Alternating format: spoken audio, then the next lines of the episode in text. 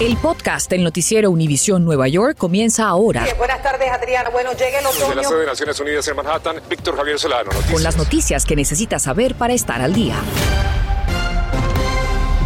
Muy buenas tardes, les saluda Víctor Javier Solano. Y Adriana Vargasino, muchas gracias por estar con nosotros. Un incendio consumió decenas de negocios en una concurrida calle de Flushing en Queens. Así que Filippo Ferretti en vivo desde Main Street tiene lo más reciente sobre la emergencia que tardó horas en ser controlada. Filippo. Víctor, Adriana, muy buenas tardes. Efectivamente, hoy ha sido un día de caos aquí en Flushing, Queens. Miren, todavía los bomberos siguen trabajando en la escena. Estamos en la Main Street, cerca de la avenida Roosevelt, y este es el edificio donde a las 6 de esta mañana se produjo un incendio. Durante más de 12 horas eh, y ahora eh, también están eh, trabajando los bomberos, intentaron apagar las llamas que se produjeron en este pequeño centro comercial donde hay aproximadamente unas 40, 40 eh, kioscos, 40 pequeñas, eh, pequeñas tiendas que venden en su mayoría ropa y también otros útiles para el hogar. Pero no ha sido solo un caos para las personas que han perdido su puesto de trabajo, pero sobre todo para miles de personas que han intentado de alguna forma poder encontrar una vía alternativa para ir al trabajo, para regresar a su casa, porque este es un nodo eh, estratégico para la comunicación y para el transporte de la ciudad de Nueva York, sobre todo aquí en el área de, eh, Queens. Eh, aquí está la estación del tren 7 que ha permanecido cerrada durante casi todo el día a las cuatro y media de la tarde volvió a abrir. Por supuesto, esta noche estaremos ampliando esta información. Por el momento, esta es toda la información que comparto con ustedes en vivo desde Flushing Queen. Yo soy Filippo Ferretti y seguimos con más en el estudio. Filipo, muchísimas gracias. En otras noticias, un padre y su hijo fueron atacados a golpes y robados por un grupo de motociclistas en plena calle de Manhattan. Isabel Peralta Gil se trasladó hasta ese lugar y nos muestra las impresionantes imágenes y también tiene las reacciones de preocupación entre la comunidad. Ocurrió el martes, minutos antes de las 4.30 de la tarde y en esta intersección de la San Nicolás Terrace y la West 127 Street.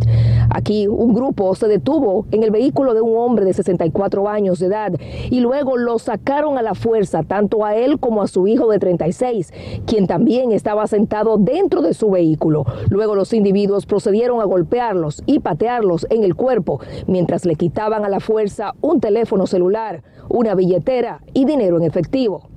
Luego, según la policía, los sujetos huyeron por esa dirección oeste de la West 127, mientras que ambas víctimas tuvieron que ser transportadas a un hospital.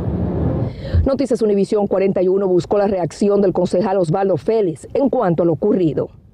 El problema de seguridad en nuestra ciudad y el problema de motocicletas es un problema grave que tenemos que coger extremadamente serio necesitamos leyes más fuertes. Muchos residentes se sienten como que nuestras leyes no están haciendo suficiente para protegerlos. Eh, se sienten como que personas le pueden hacer daño y las personas no van a sufrir ninguna consecuencia. De acuerdo con recientes estadísticas policiales, felonías por agresiones aumentaron en la ciudad de Nueva York en un 22.3% comparando con el año 2021, 1.665 hasta febrero de 2022, este año en curso, comparando a 1.361 el mismo periodo el año pasado, 304 agresiones más que en el año 2021 pues yo estoy aquí trabajando y yo miré que llegaron los policías ahí, llegó todo. Yo no lo puedo creer de aquí de América, porque América debe de ser un país, como es más serio el país, debe de ser más, mejor la vida aquí. O sea, es bien, bien difícil, y más esa hora, o sea, uno va a tener que estar caminando primero Dios, como dice uno, y estar pendiente. Afortunadamente, ambas víctimas se encuentran en condición estable. Pero si usted tiene información sobre este lamentable incidente, comuníquese con la policía. Desde Harlem, soy Isabel Peralta Hill, Noticias, Univisión 41. Nuevo desafío para las autoridades de Nueva York. Gracias, Isabel. En cambio, el mundo sigue en vilo ante la situación de Ucrania que entra en la cuarta semana de ocupación rusa y aquí está lo más reciente. El Consejo de Seguridad de Naciones Unidas se reúne de emergencia.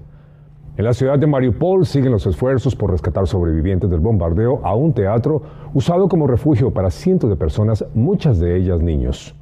La Cámara de Representantes vota a favor de suspender las importaciones de productos de Rusia y Bielorrusia Y ahora el turno es para el Senado. El gobierno Biden advierte sobre la posibilidad de un ataque con armas químicas por parte del régimen de Putin. Y aquí en nuestra área también avanzan los esfuerzos de recaudación de ayuda para las víctimas en Ucrania. Aquí está el reportaje. A medida que aumentan los refugiados por la invasión rusa a Ucrania, también crece la solidaridad en nuestra área.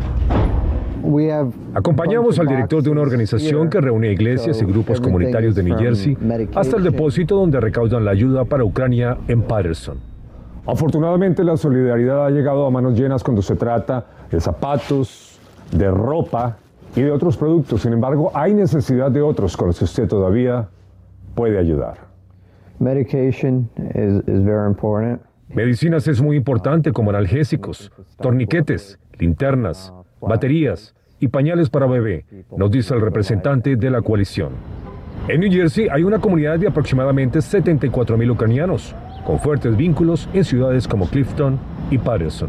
Este sábado 19 de marzo habrá una recaudación de ayuda de 9 de la mañana a 3 de la tarde en el centro islámico del condado Passaic, ubicado en el 152 de The Avenue en Patterson. Corresponde a nosotros. Los candidatos hispanos a la alcaldía de esa ciudad hemos sido solidarios hacen un llamado a nuestra comunidad para unirse a esa causa.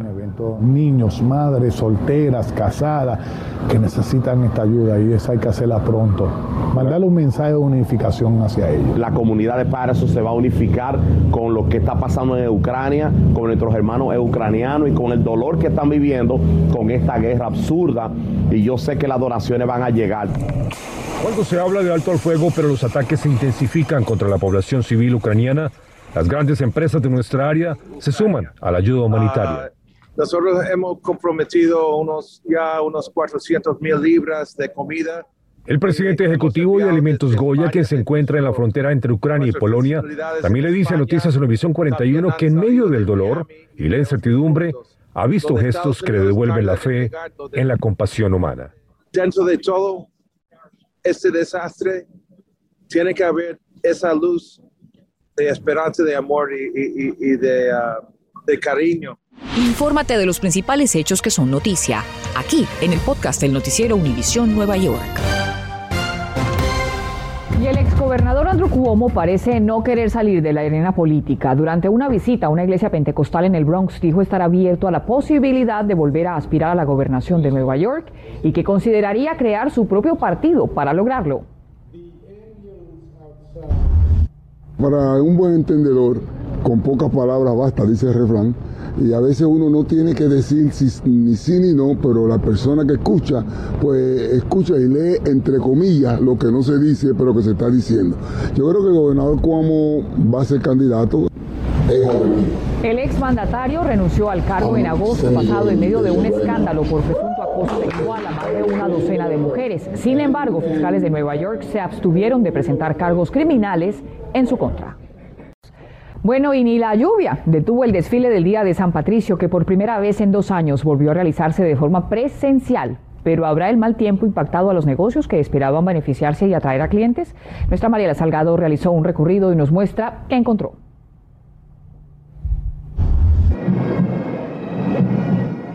Hoy toda Nueva York se viste de verde y el desfile de la celebración de San Patrick's es el sello de que la apertura es total y que también lo sea para la economía de los comerciantes, eso que esperan en el día de hoy dueños de restaurantes, bars. Y como pueden ver, lamentablemente la lluvia los ha traicionado y esta es una industria que ya venía sufriendo bastante, según nos dice la asociación que los representa, con pérdidas de un 20 hasta un 40% desde que se empezaron a poner esos protocolos de seguridad. Pero a medida que pasaba el tiempo nos dimos cuenta que ni la lluvia detendría la celebración de la herencia irlandesa. En este bar restaurante al que llegamos desde temprano celebraban, solo en Nueva York, en medio de un barrio dominicano, un restaurante bar irlandés a cargo de un latino. Desde que abrimos las puertas para adentro se ha llenado aquí, a pesar de la lluvia, a tomar todo se ha dicho. Para hacerlo han preparado incentivos, un especial de un vaso de whisky irlandés y la famosa cerveza negra, que no paraba de rebasar por un precio de 15 dólares por los dos tragos, cuando normalmente venden los dos por 22. Y han preparado platos de comida tradicional por 15 dólares que normalmente cuestan 20. Será una noche larga y esperan que los 400 platos que han preparado se vendan. Hoy soy irlandés. Dominicano irlandés. Me heredaron. Gastando dinero.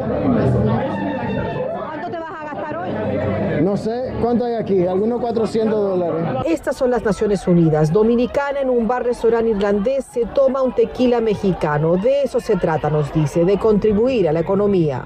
Tratando de ayudarlo de, de, de cada manera, algo local para uno poder tener, mantenerlo abierto y, y ayudar. Y nos vestimos de verde. El primer año después de dos años de pandemia que pueden salir y celebrar aquí con nosotros. Al final, dicen aquí, todos en el día de hoy tienen algo de irlandés y deben lucir de verde para poder contribuir con su granito de arena a esta economía. En Manhattan, Nueva York, Mariela Salgado, Noticias, Univisión 41. Gracias a Mariela y felicitaciones a la comunidad irlandesa. Cambiemos de tema porque los propietarios de vehículos deben prestar atención cuando los fabricantes hagan un llamado a revisión técnica para algún tipo de vehículos por defectos. Así que Berenice Garner tiene consejos sobre cómo saber si su auto está en la lista y llevarlo a las reparaciones necesarias de forma gratuita. Así es, lo más irónico de esto es que los llamados a reparación son totalmente gratuitos y fabricante se encarga de ellos, incluso aunque usted no sea el comprador original.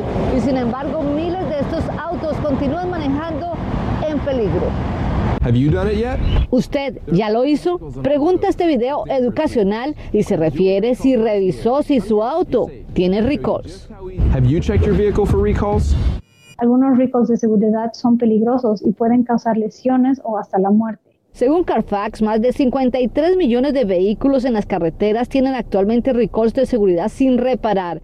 Eso es aproximadamente uno de cada cinco vehículos. En Nueva York y en New Jersey sería más del 19%. Eso significa que más de 2 millones de autos solo en Nueva York manejan actualmente en las carreteras sin las reparaciones necesarias. Siempre, siempre uh, piensen en la seguridad de su familia cada que se van a subir a sus autos, que los investiguen, que se fijen, que todo es muy fácil de investigar para ver si su carro está funcionando como tiene que estar. Ahora, ¿cómo saber si su auto tiene un llamado a reparación? Es bien fácil. Lo primero que necesita es el número de placa o el VIN number que lo encuentra aquí en la ventana, también en las puertas o en los papeles de registración.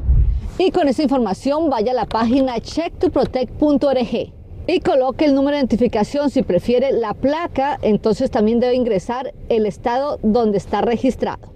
También puede ahora enviar un mensaje de texto con la palabra revisa al 99724 y enviar una foto de la placa de su vehículo. Allí también le podrán ayudar para hacer una cita si fuera necesario. Muchos recalls involucran piezas defectuosas como las bolsas de aire Takata que fueron retiradas en el 2014. Una bolsa de aire defectuosa puede romperse y lanzar pedazos de metal dentro del auto, lo cual ha causado lesiones y hasta muertes. Se estima que unos 157 mil vehículos en New Jersey todavía estarían andando en sus calles con bolsas de aire sin reparar de esta marca Takata. Y lo más triste es que la mayoría de ellos están en los códigos postales de las personas de más bajos ingresos. Berenice Garner, Noticias Univisión 41. Y si usted es un adulto mayor que toma muchas siestas, ojo a esto. Un nuevo estudio de la Asociación de Alzheimer revela que esto podría ser señal de demencia temprana. Investigadores que estudian el tema desde hace 14 años encontraron que aquellos adultos que dormían una vez o más al día tenían el 40% más de posibilidades de desarrollar Alzheimer que quienes no hacen siesta o duermen menos de una hora en el día. Gracias por escuchar el podcast del noticiero Univisión Nueva York. Puedes descubrir otros podcasts de Univision en la aplicación de Euforia o en univision.com diagonal podcasts.